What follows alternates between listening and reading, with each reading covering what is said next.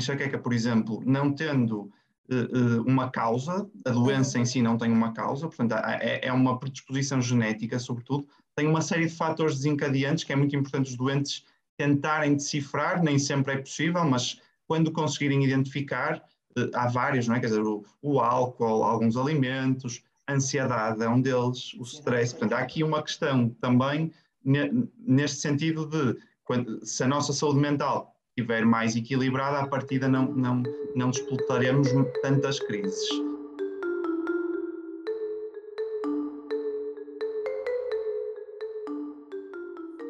Olá a todos e bem-vindos a mais um episódio do Deckpot.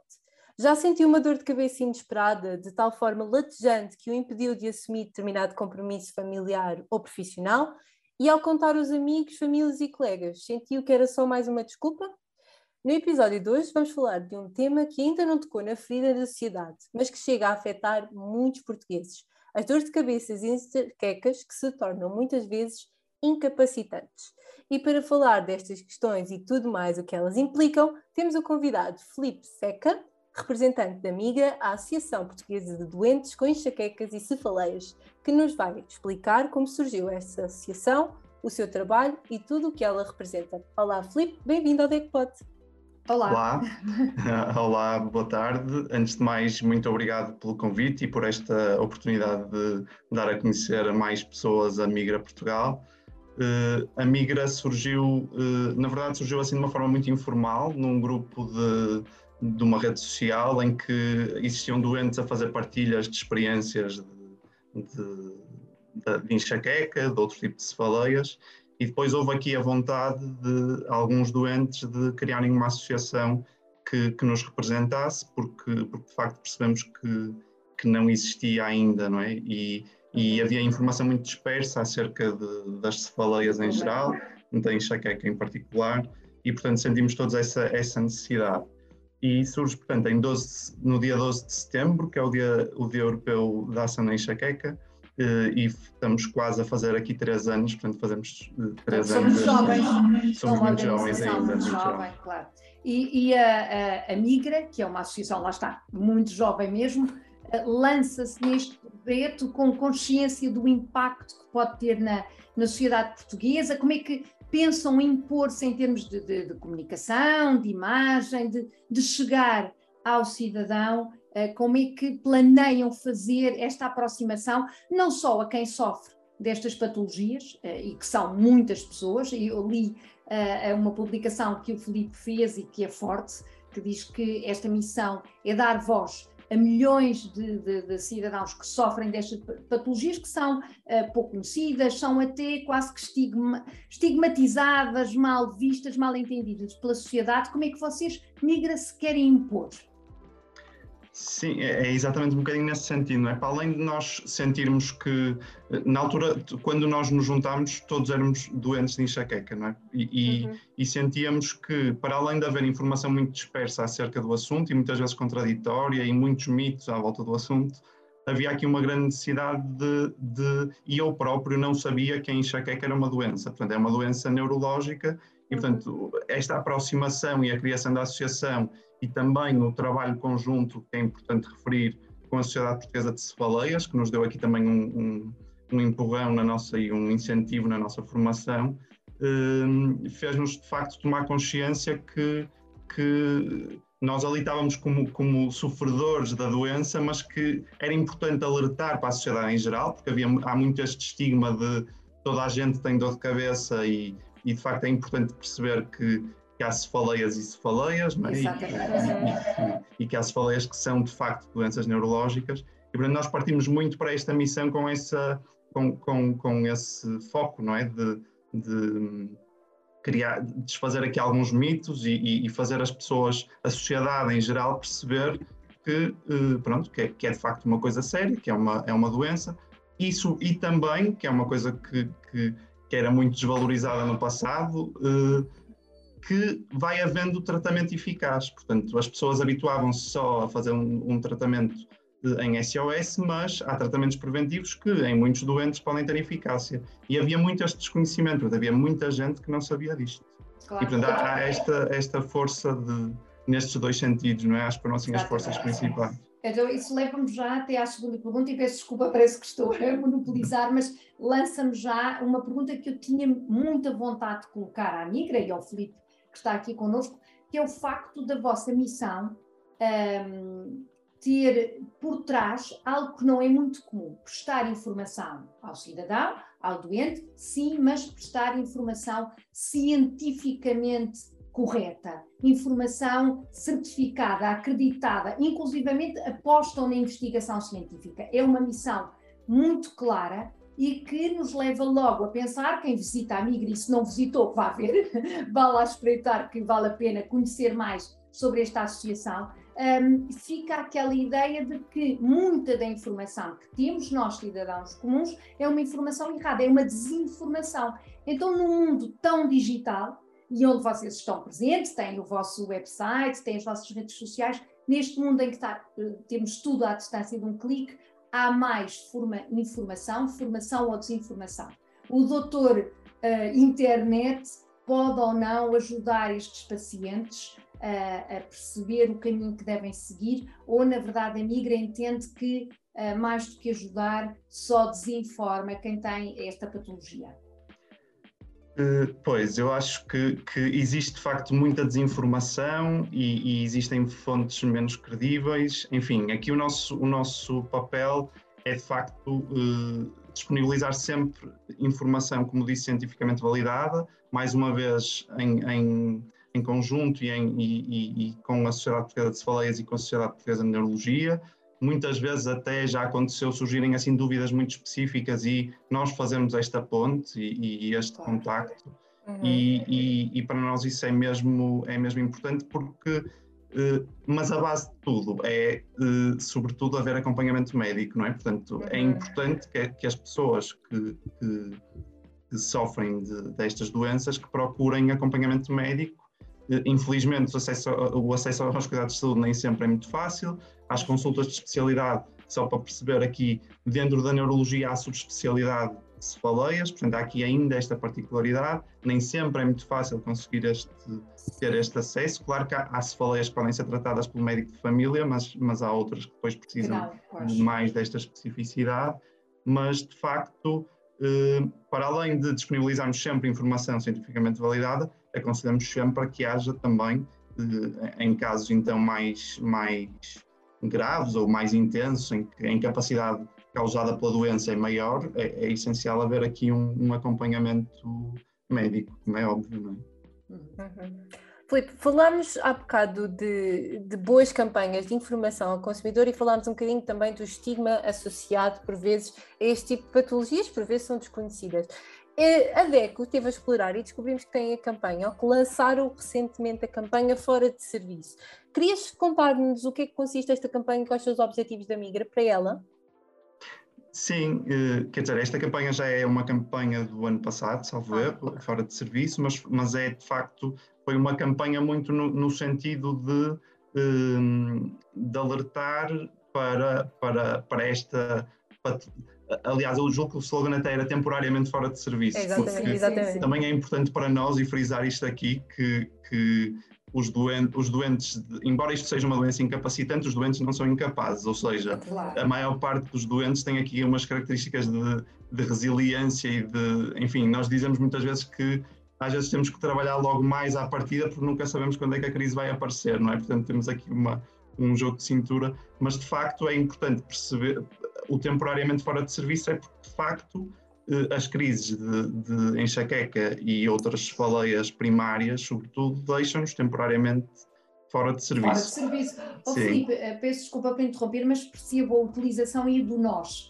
Portanto, hum. percebemos que eh, o Filipe Seca, que está aqui em nome da Migra, desta associação tão jovem, é também paciente, também tem esta patologia. Uh, partilha connosco um pouco esta experiência em nome pessoal, enfim, que, que te fez juntar este movimento e que vos fez, inclusivamente, criar uh, esta associação. Uh, como é que é ter esta patologia? Como é que se vive? Como é que se assume estar uhum. temporariamente fora de serviço? Sim, sim, eu de facto sou doente de, de enxaqueca, diagnosticado já há algum tempo, sendo que em 2019 passei a ser paciente crónico, tinha mais do, doente, sendo que a enxaqueca é uma doença crónica, mas mas portanto, eu tinha mais de 15 crises por mês, portanto, mais de 15 dias de dor por mês o que, o que, quer dizer, olhando assim de facto é assim uma... uma... É um número assustador para quem, é não, um número, para quem é. não sente nesse, nesse princípio esses episódios, quando ouve esse número, passa a assustar. Claro. Sim, e o que nós sentimos é que de facto neste grupo onde nós formámos a associação, nesta tal grupo informal de, de, de uma rede social em que to, era que toda a gente procurava soluções, não é? E eu Mas próprio sentia essa frustração porque comecei a perceber que de facto havia um tratamento, eh, existiam no mercado tratamentos preventivos, continuava uhum. a ser acompanhado por neurologista, eh, mas especificamente na enxaqueca, eh, primeiro não há um doente igual ao outro, isto é muito importante claro. que os doentes percebam. Não há cérebros iguais aos outros, não é? Não também. há mesmo. Somos e, todos diferentes. Sim.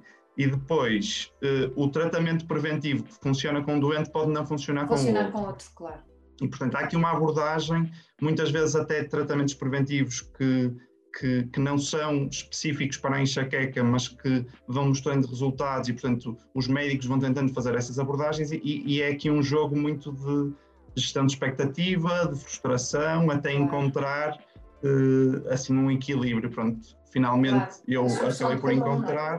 Sim, eh, acabou, acabei por encontrar aqui um tratamento com, com uma eficácia razoável. Claro que é uma doença que nunca se deixa de ter, portanto, é, é uma doença que não tem cura, mas que pode ter tratamento, não é? E, portanto, isso é importante que, que, que se essa. Mensagem, essa mensagem é muito importante, é a tal Sim. luz ao fundo do túnel.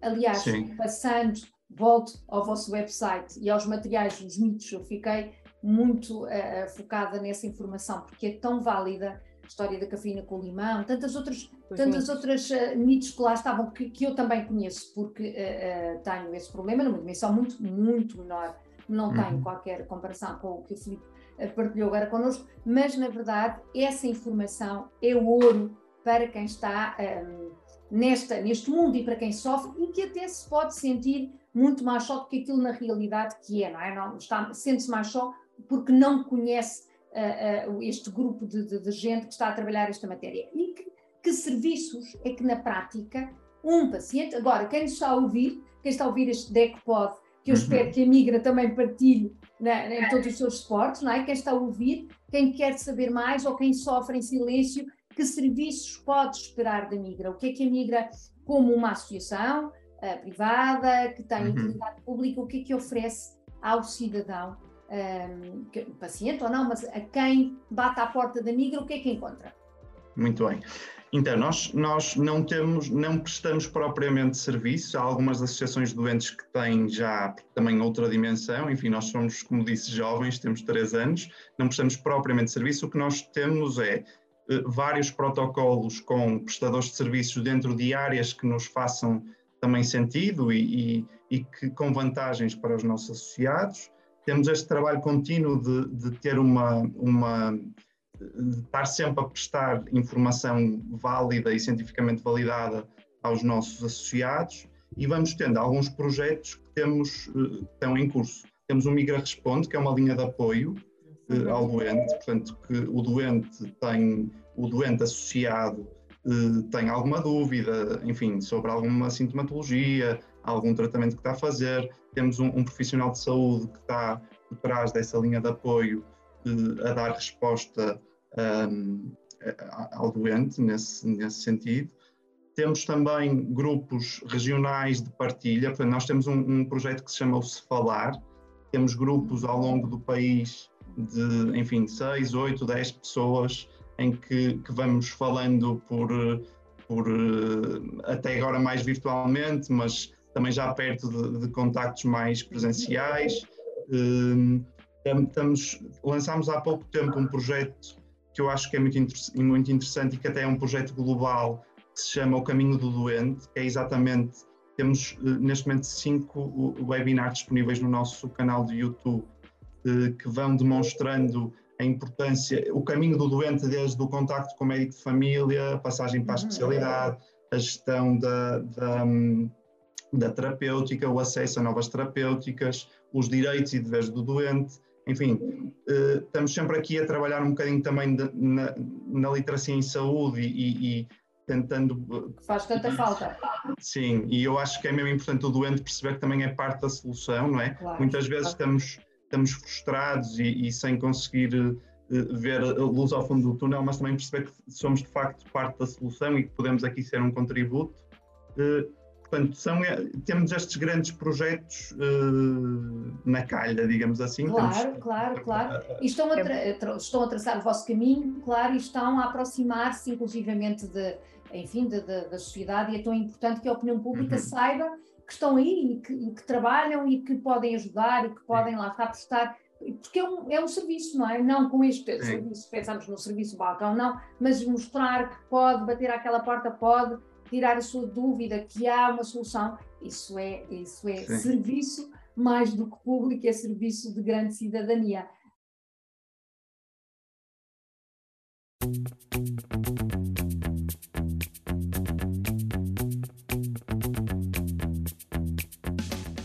O preço da fatura de eletricidade está a causar-lhe uma bela dor de cabeça?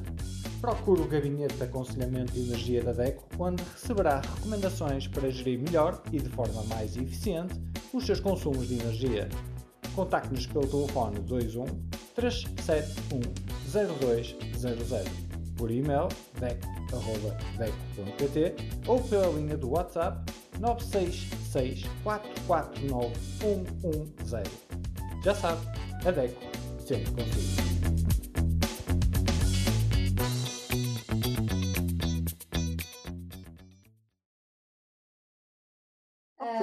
Eu, eu agora que não sou, não sou verdadeira doente deste tipo de problemas, e acho que tenho a sorte de dizer que, que não sou, talvez um dia aconteça, mas até lá vamos ver. Filipe, eu acho que temos que dar um passo e de perguntar qual é a diferença entre. Ouvimos falar de cefaleias, ouvimos falar de enxaquecas, dores de cabeça, quais são as diferenças e, e como é que elas impactam o consumidor se estiver a ouvir este podcast o que é que ele pode reconhecer como sinais de, de alerta, de algum cuidado, de, porque são eles que têm o primeiro passo de reconhecer, tenho este problema, preciso de aconselhamento, preciso uhum. de apoio. Certo. Então, cefaleias é sim o nome médico para dor de cabeça. Portanto, okay. tudo o que é dor de cabeça é uma cefaleia, ok? Uhum. Dentro das cefaleias há cefaleias primárias e cefaleias secundárias. As cefaleias primárias são, são, uh, portanto, são doenças por si só. Nelas entram a enxaqueca, a cefaleia em salvas, que é uma cefaleia muito rara, mas extremamente incapacitante, que é até muitas vezes chamada de cefaleia suicida, porque é, é de facto uma dor excruciante, é assim uma coisa de, bastante impactante. A cefaleia de tensão, que é uma cefaleia que quase toda a gente experimenta alguma vez na, na vida, tem a ver também com tensão muscular, provocada muitas vezes por estados mais ansiosos, estados nervosos. Quando ficamos tensos e depois há um mal-estar geral. Explode, explode. Uhum. Mas há mais do que 200 tipos de cefaleias, salvo erro. Estávamos depois, aqui um episódio completo sim. só a falar. Só a falar, sim. Uh, há a enxaqueca, uh, que é assim das mais prevalentes a seguir à cefaleia de tensão naturalmente, mas a enxaqueca tem de facto um grande uma grande prevalência e é, é, uh, é considerada a segunda causa de anos vividos com incapacidade a nível mundial. Portanto, é assim uma, uma, uma estatística. Tem mesmo é, é sério, é sério, lá está. Aquele sim. mito, ah, isso não é nada, é uma dor de cabeça. Sim. Não, não. Não, é real e afeta. É real e é sério, é sério. Sim. sim. E particularmente a enxaqueca tem assim alguns fenómenos, uh, normalmente, normalmente não, são, são, fenómenos neurológicos transitórios e que, que, a fazem distinguir de outro tipo de cefaleias. Eu posso aqui descrever alguns, mas tem a ver com dor latejante, normalmente unilateral, eh, uhum. uh, hipersensibilidade à luz, uh, aos ruídos, muitas vezes aos cheiros também, eh, náuseas, vômitos também muitas vezes. Uhum. Há quem tenha aura, aura são de facto estes, estes fenómenos transitórios uhum. neurológicos que muitas vezes são ou perda de visão ou perda de nitidez da visão, fala enrolada. Portanto, isto fazem, são tudo de facto eh, sintomas, sintomas de, da, da doença. Isto tudo dentro das cefaleias primárias. Depois, as cefaleias secundárias são cefaleias provocadas por outras coisas, não é? Seja por uma, uma infecção, uma gripe, uma. Enfim, são cefaleias um também trauma, muito. Um acidente. Um trauma, um acidente, uma doença até mais grave, enfim, um tumor cerebral. Isto são, de facto, cefaleia, cefaleias secundárias em que a causa principal não é. A, quer dizer, tem uma causa principal, não é? uhum. associada. Uhum. pronto, e, e acho que é sobretudo Uh, é um mundo que... verdadeiramente complexo, não é? Sim, exatamente, é. exatamente, é. um mundo complexo e que importa sempre ter um acompanhamento médico. E Sim. se for um consumidor e estiver a ouvir e ver este episódio e sentir algum destes sintomas, por favor, a tu, é sempre importante informar-se. Informe-se junto da Migra, que tem, claro. estamos fartos de falar de todos os materiais de comunicação e de informação Sim. que têm, por favor, informem-se. A última, a última questão que, que gostaria ainda de fazer, uh, Felipe, e sem, e sem ainda chegarmos à, à, parte final do nosso, do nosso episódio, tem a ver com a questão da saúde mental, não é? Por vezes podemos confundir e associar que isto é tudo a mesma coisa e que não é nada a mesma coisa. Eu queria saber qual é o impacto da saúde mental neste tipo de patologias, o que é que se pode fazer, que tipo de mecanismos, de comportamentos é que podemos tomar para também uhum. prevenir este tipo de situações que são certo. crónicas, sabemos, mas que podem, de certa forma, atenuar os efeitos de. Uhum. Certo, de facto, é, é, é, esta distinção é importante, não é? As, as faleias primárias ou a enxaqueca especificamente é uma doença neurológica que se uhum. distingue de uma doença psiquiátrica, portanto, são dois mundos médicos distintos. Agora, de facto, há aqui uma, há algumas correlações, eh, uhum. e, acho eu até por experiência, e, e, e um bocadinho nos dois sentidos. Uh, por a enxaqueca, eu ainda não disse isto, mas a enxaqueca, por exemplo, não tendo uh, uma causa, a doença em si não tem uma causa, portanto, é, é uma predisposição genética, sobretudo, tem uma série de fatores desencadeantes que é muito importante os doentes tentarem decifrar, nem sempre é possível, mas quando conseguirem identificar, há vários, não é? Quer dizer, o, o álcool, alguns alimentos, a ansiedade é um deles, o stress, portanto, há aqui uma questão também neste sentido de quando, se a nossa saúde mental estiver mais equilibrada, à partida não, não, não disputaremos tantas crises. Uh, e depois também há no sentido contrário, que é uh, este caminho é bastante, muitas vezes é longo e há muitos doentes que não encontram aqui uh, tratamentos preventivos eficazes e, portanto, esta gestão de expectativa, de pode criar aqui algum, algum estado depressivo, alguma Sim, tristeza, porque alguma tristeza. Sim, não há uma resposta, ficam, não é? Exatamente, ficam muito incapacitadas, ficam uh, inibidas de, de poder, poder, estar em convívios sociais, outras vezes isto tem impacto a nível laboral e, portanto, há aqui naturalmente, não é? A pessoa sente que não, completamente, enfim, frustrada e, e, e deprimida porque não está a conseguir eh, dar a volta, sendo que o, o mais importante de, de, se dizer aqui é o doente não tem culpa nenhuma, isto é uma doença e, e, portanto, por muito que não, não, não queiramos sempre tentar gerir aqui todos os fatores desencadeantes, porque não é possível, e, portanto, nós não, às vezes acontece pensarmos, caramba, mas o que é que eu fiz para estar outra vez com uma crise? Não, isto é uma, é uma doença nada, genética, tem um, uma componente genética muito forte, e muitas vezes é nada, é por tudo e por nada, e por muito que procuremos os fatores desencadeantes, muitas vezes não, não os encontramos, não é? Uhum, é verdade. Muito bem. Filipe, estamos já a chegar ao fim do, do nosso TechPod, deste episódio que foi, passou tão depressa, tão rápido, porque é uma matéria que nos, nos fascina e apesar do direito à saúde também ser um direito do consumidor, na verdade, tanto eu como a Rita, uh, neste caso representando toda a DEC, a DEC, pouco sabíamos sobre este problema, sobre estas patologias, Uh, e pouco sabíamos sobre a Migra, agora sabemos muito e queremos trabalhar com a Migra, temos que pensar numa parceria de Migra para chegar ainda mais longe e chegar a todos os consumidores, mas não podemos terminar sem fazer a nossa pergunta habitual. O que a DECO pode fazer?